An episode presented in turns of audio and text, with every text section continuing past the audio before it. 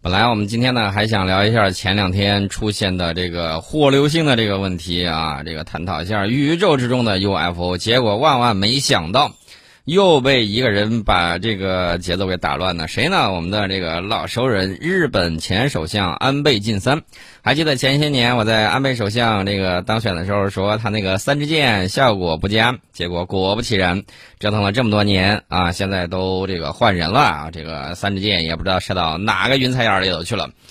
那么现在日本的这个防疫情况，大家也看得很清楚，躺平啊。然后大家在网上看到视频的时候，一个孤注的老人，然后呢被这个救护车拉来拉去、拉去拉来，折腾了快一天时间，三更半夜才好不容易住上了医院，后果未知。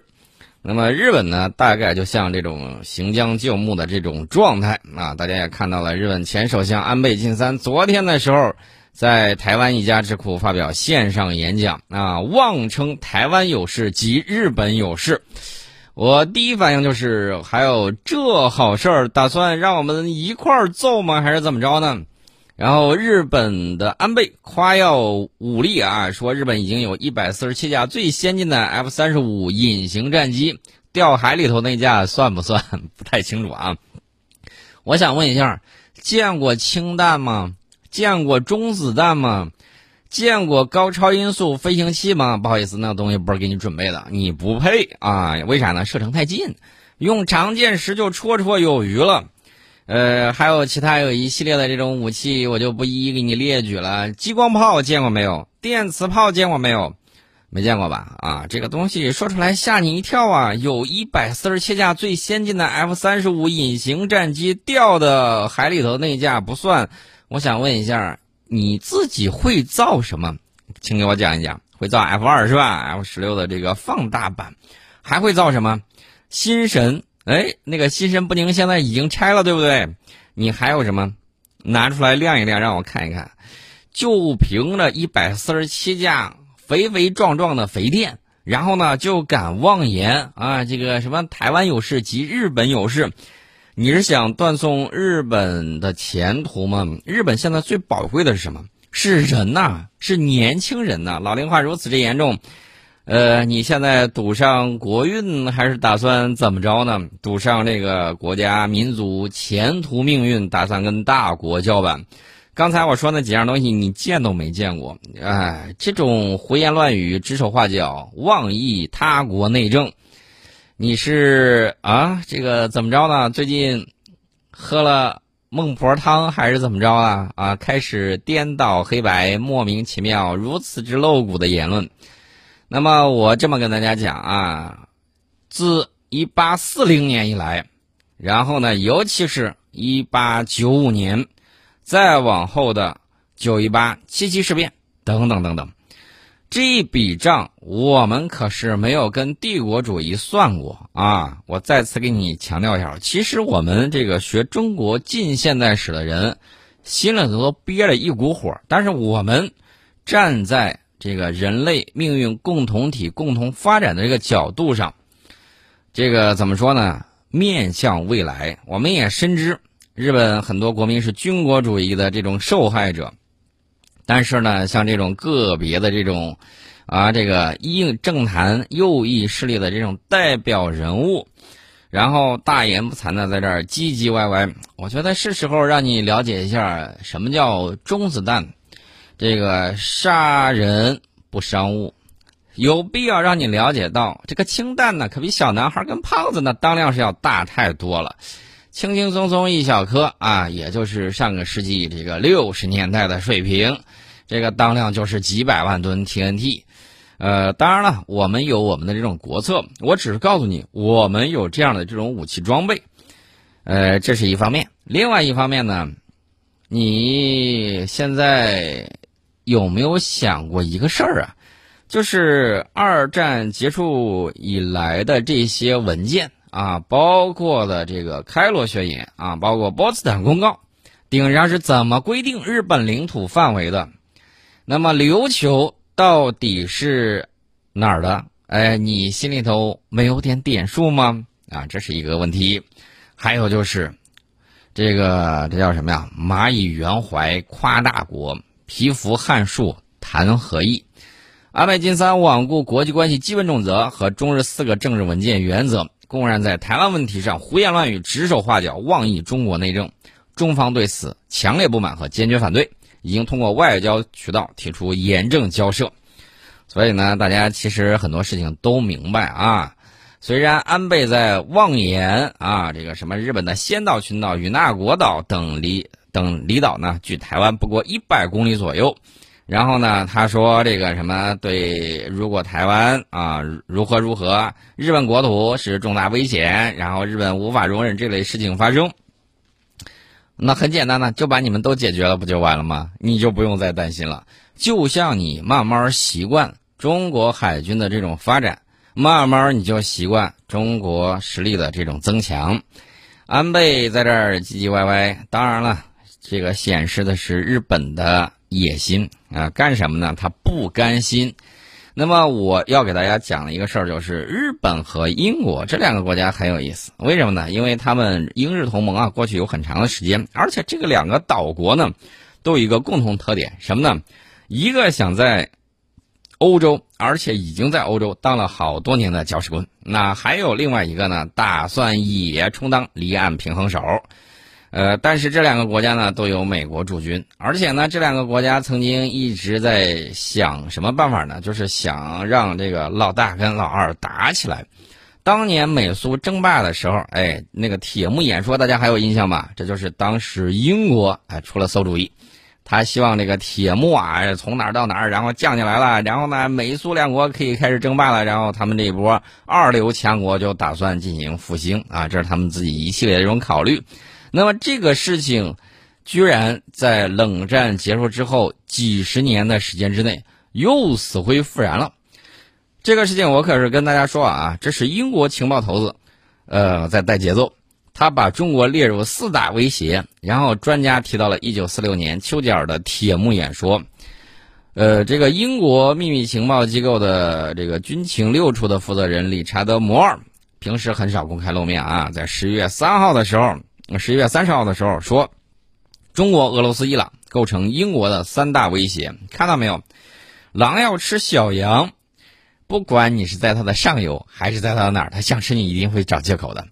而且呢，他说中国是英国军情六处的最大的单一优先要务，而且他还污蔑说中国持续对英国及其盟国进行大规模的间谍活动，然后说中国日益的日益增长的军事力量。和在必要时候使用武力解决统一问题的愿望，也对全球稳定和和平构成了严重挑战啊！这全都是虚妄之词。那既然如此，那你让苏格兰啊、北爱尔兰都独立呗？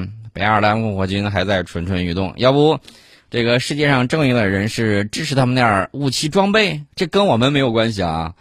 所以我就说，这个有一些国家一直在挑事儿啊。而且呢，大家要注意啊，这是他们真实的想法。你要听一下他们情报界的这个头子到底是怎么讲的。这一段讲话被认为是英国高级官僚中对华最为不友好的言论。其实这个恰恰暴露出来他们的这种本性。昂萨匪帮一直想执掌世界。昨天的时候，我们已经通过埃及网友的这种看法，讲出了第三世界对中国的这种判断，以及对西方世界。他们通过这个舆论战啊，通过媒体来向第三世界灌输他们殖民主义思想的这种呃情况。那么我们再看英方此举啊，当然他这么一说，一方面呢是为了配合美国，另外一方面呢，就刚才我讲的是打算把这个中美啊送上这个竞争博弈的这个擂台，然后呢，不管谁受伤谁躺下，他们都是获益者。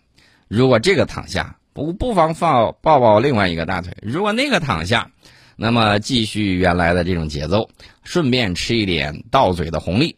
如果双方都倒下，哈哈，这个土狼他们就开始嗷嗷叫了啊！这个就是他们自己的内心真实想法。那么英方此举呢，又有点像这个丘吉尔一九四六年的铁幕演说一样，在世界上掀起西方针对中国新一轮新冷战的这个节奏。啊，而且呢，大家可以看啊，这个美国福克斯电视台引述了这个保守派智库里根研究所的最新民调，说有超过一半的美国受调查者将中国视为头号威胁，多达七成人担心与中国爆发战争。俄罗斯记者真理报指出，美国这样的民调数字是纯粹的操纵，这个大家也在抗议的时候看得很清楚。美国之前灯塔的光辉，然后呢，现在好像是不亮了。很多这个阴暗角落里里面的东西呢，全都暴露出来了。他当年包括公知在网上夸的他们那些东西，后来大家发现几乎一样都没有啊！这个跟美好、道德、正义、公平、公正完全不挂边儿。倒是这个第三世界人民总结的好，在这几十年时间里面，美国颠覆了。几十个国家的政权，然后呢，入侵了好多个国家，带来了数以百万计的这种死亡。哎，大家可以想象一下，恐怖分子啊，这个不过是如此而已。他比恐怖分子还恐怖，这个是说明什么问题呢？说明反恐不要双标啊。那么，这个国际恐怖主义的根源，追根溯源，无论是基地组织还是其他有一些，包括这个 IS 啊什么之类。追根溯源，跟美国 CIA 都有千丝万缕的这种联系啊，就有直接联系，咱就直说了吧。那我想知道，这个越反越恐的问题到底是在谁的身上呢？这是一个情况。另外呢，大家可以注意啊，这个在世界舆论战上，我们确确实实啊，因为你不掌握这个渠道，这是一方面。另外呢，还可以改进一些啊，这个大家也可以看一看。那么，英国军情六处的这个负责人摩尔，他发表的这个演讲也好啊，包括他们的这个智库啊，这个包括美国的在那唧唧歪歪也罢啊，其实这个目的呢就是一个，他的目的非常明确，就在项庄舞剑，意在沛公，这个是没有什么疑问的。但是，恰恰从另外一方面说明你的实力是在增强的。为什么这么讲呢？你要是。实力不强的话，他会怎么样呢？他直接掏刀子就过来了啊！他绝对不会说啊，你这样你那样，我要这个跟狗腿子们一块联合起来对你如何如何，他不会这个样子的。他一定是能掏刀子的时候，绝对不跟你讲客气话。帝国主义没有讲理的时候，那被迫讲理，那一定是万不得已了，没有办法了，明白了吧？那么英国呢？现在既然号称这个有三大敌人，我想问一下，英国和中国的距离有多远？这一八四零年到现在，这个时间也快超过两百年了，也快到两百年了。这两百年的这个时间不到，大家就发现时间发生了翻天覆地的变化。老佛爷，洋人来给我们修高铁了。老佛爷，洋人的大船开到泰晤士河上了。老佛爷。洋人的空间站已经在太空了啊！这个还有什么东西要跟老佛爷讲吗？二百年不到的时间，其实呢，我们心里头一直憋着一股无名之火啊！这个这个大家都明白。你看他们现在那个样子啊，又是在国内公开合法销售毒品大麻，又是各种各样的愚民政策。又是躺平了，让病毒随意肆虐啊！顺便说一下，前两天我告诉大家，我说这个南非是首先发现变异病毒的，未必就是来源地啊。这话音刚落，荷兰当地时间周二的时候公布的新数据显示，在南非首次报告出奥密克戎毒株病例之前，欧洲就已经出现了这种新冠病毒的新毒株。与此同时，拉丁美洲的巴西也首次报告了两例此类病例，这是在南非十一月二十五号之前正式报告首批病例之前，奥密克戎就已经在荷兰出现。那些躺平的，比如说英国，比如说欧洲，比如说美国，这种地方病毒肆虐啊，躺平了的病毒当然把它当成乐园了，那就是可了劲儿的吃，可了劲儿的喝，可了劲儿的发展，可了劲儿的变异。那结果是怎么样呢？结果是南非差一点就背了一口大锅。然后你看英国平时躺平，突然一个机灵，说我跟你们全部禁断，啊，甚至抛出说什么九十天之内接触的都得报备。过去的时候，他们在跟德尔塔在跟这个新冠刚出现的时候，你看去年他们的黑锅甩的，你看他们这个去年那个躺平躺的，你再看他今年唧唧歪歪啊，又差点把锅扣到南非的头上，不就是人家穷吗？啊，顺道说一下，南非当年可是差点拥有核武器啊，南非当年还有很多先进的工业，后来被他们给整零散了。去工业化之后，南非现在迅速从第二世界跌落到第三世界啊！这个情况大家也看得很清楚。所以有些人在给有些人唱赞歌的时候，也要明白，不要成了西方话语权的附庸，你不知不觉之中就成了人家的传声筒啊！虽然那个歌手我还是比较尊敬的，但是，呃，怎么讲呢？还是要武装自己的头脑。不要像葫芦娃、七娃一样被别人给带走了，泡到那个脏水、臭水、这个泔水里面，咕嘟咕嘟煮成黑心的了啊！这个大家一定要注意啊！到最后反而认贼作父，反而这个跟兄弟之间反目成仇，这个大家一定要注意，因为我们看到现实世界之中，就最近几年来看，无论是网上还是在有些地区，这种情况并不鲜见。那么，在欧洲国家里面，比利时和德国十一月二十五号之前呢，就报告了奥密克戎病例，但都与国外旅行有关。但是有一些国家报告的这个病例，连出过国都没有，哎，所以大家就明白到底变异是从哪里产生的，哪个地方躺平，哪个地方病毒肆虐，病毒就最容易在这个地方产生变异。所以大家就明白了吧？这个情况啊，养蛊为患呢。过去的时候，我认为。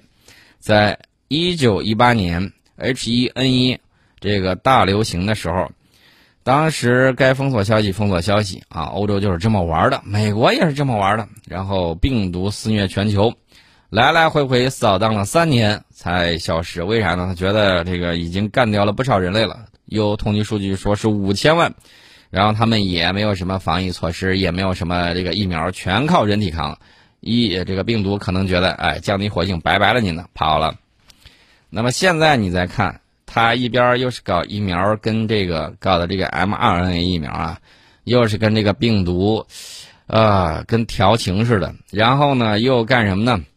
又是躺平了，就这么哆哆嗦嗦，然后就这么那个时有时无，就这么躺平了又蹦起来了。你这个时不时的折腾这么一圈儿。当年你们防鼠疫的时候可不是这个样子啊！啊，这个情况呢，怎么说呢？我只能这么讲啊，就他们这个样子，就这么折腾下去，我不知道这个病毒什么时候才能够消停啊！这个有待于科学家进一步的这种观测。这顺便给大家说一下，一定要注意，咱们坚决不能跟他们一样。再想一下，前一段时间有一些传声筒。在网上人云亦云，然后呢，就各种在那儿说，说什么要这个跟病毒共存呢，什么之类的，啊，我只能讲这波人呐，这个怎么讲呢？应该说啊，你好好考虑一下，你当时为什么很傻很天真啊？这是我善意的这种规劝，这是一个方面。另外呢，我再给大家说一个事儿，这个事儿就有意思了。这个事儿呢，时间比较早。时间早到什么时候呢？时间早到了二零一二年，那一年到底怎么了？我这么跟大家讲啊，二零一二年的时候，呃，美国有一次演习，这个演习针对的是天花病毒。美国之前并不是没有演习，这个事儿要给大家好好说道说道。这个事儿大家听一听，当年的时候也是报道的，这是二零一二年美国。反生化恐怖模拟演练，演练结果是百万人丧生。那么，到底他演习了什么？我们待会儿再跟大家聊。